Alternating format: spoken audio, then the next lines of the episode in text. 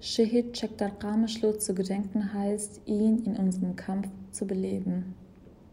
Sterka Jivan, Dezember 2019. Jinan, Jivanan Azad Koordination. Wenn wir an Shehid Chekdar denken, kommt uns allen sicherlich die eine oder andere prägende Erinnerung in den Sinn. Die Haltung gegenüber seinen Genossen, seinen starken Sinn für Kommunalität, das Lächeln, das er allen Genossen jeden Tag ins Gesicht zauberte und seine starke Bindung zu Kurdistan, die ihn auch letztendlich dort hingeführt hat. Die Gedanken und Gefühle Heval Çektas zu verstehen, ist die eine Sache. Doch es ist sicherlich noch eine andere, viel schwierigere Sache, die Erinnerungen an ihn in Worte zu verpacken. Um Shehid Çektas zu verstehen und ihm eine gute Genossin, ein guter Genosse zu bleiben, ist es nicht nur wichtig, zu versuchen, seinen inneren Kampf zu verstehen, sondern seine Waffe aufzuheben und dem Feind die Stirn zu bieten. Sehnsucht nach Freiheit. Heval Çekdar war ein Freund, der aus einer Walad Paris-Familie und gleichzeitig Shehid-Familie aus Qamishlo stammte. Er ist aber in Damaskus groß geworden und dort zur Schule gegangen. Seine Mutter erzählt, dass er schon immer ein freiheitsliebender Mensch war, der schon sehr früh begann, eine starke Liebe zur Freiheitsbewegung aufzubauen.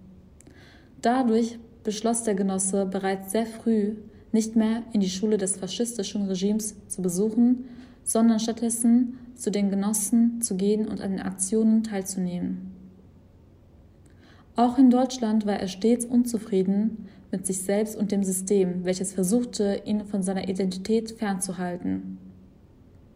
Somit entschied sich Herr Walczykdar für ein freies Kurdistan zu kämpfen und löste sich damit endgültig vom faschistischen kapitalistischen System los. Ein besonderer Freund.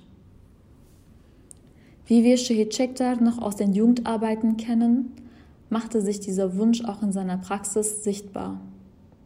Auf den Aktionen, wo wir auch von der Gegenseite den Faschismus immer wieder zu spüren bekamen, war Herr Walczekdar einer der ersten Personen, die mit vollem Kampfgeist in die Verteidigungsposition überging und große Aufopferungsbereitschaft zeigte.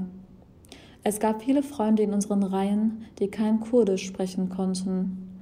Trotz dieser Einschränkungen hat sich Herr Walczekdar niemals von diesen Freunden isoliert, sondern ging auf sie zu und sprach dennoch mit ihnen, ob mit geringen Türkisch- oder Deutschkenntnissen, in seiner Muttersprache, mit Handbewegungen oder auch einfach mit seinen Blicken und seinem Lächeln.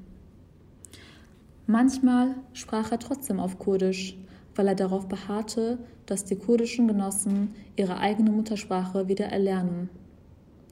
Immer als er mit uns über den Alltag der Jugendlichen sprach, über Kapitalismus, über Familie oder andere Themen, brachte er oftmals Reber Apos Bewertungen oder Zitate ein und versuchte damit immer eine lebhafte Unterhaltung aufrechtzuerhalten, die für uns alle greifbar und nachvollziehbar war.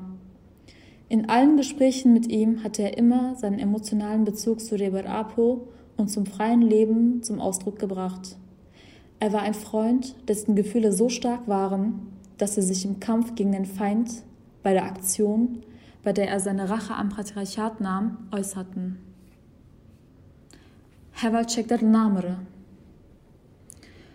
Als uns die Nachricht erreichte, dass er bei einer großen Guerilla-Aktion zum Märtyrer geworden ist, verspürten wir alle dieselben Rachegefühle.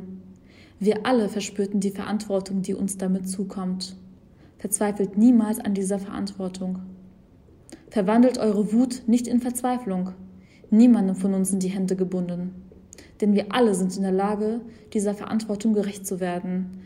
Denn in diesem mehr als 40 Jahre andauernden Kampf haben wir mit dem Geist unserer Märtyrer Geschichte geschrieben und unsere Märtyrer wiederbelebt.